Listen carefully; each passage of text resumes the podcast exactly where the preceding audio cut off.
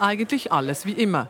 Deckel auf, Tankstutzen drauf, auf den Knopf gedrückt, der Druck steigt, bloß dass hier kein Benzin fließt, sondern Wasserstoff in den Tank pfeift. Der Direktor der Eidgenössischen Materialprüfungsanstalt EMPA ist überzeugt von der neuen Technologie.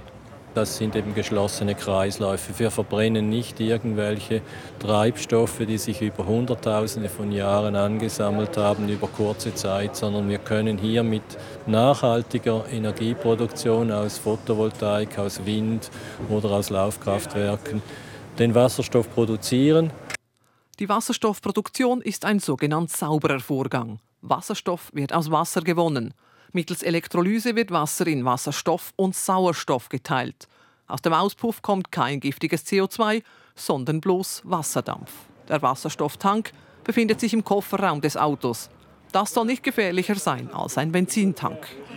Die Forschung arbeitet noch einen Schritt weiter. Wir verarbeiten an Metallhydriden, dass man diese Tanks sogar noch eines Tages ersetzen könnte durch einfachere Systeme, die völlig gefahrlos sind.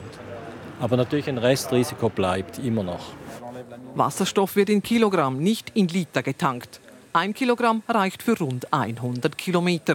Und der Preis, der ist momentan noch ein bisschen höher als bei einem durchschnittlichen Auto mit Benzinmotor.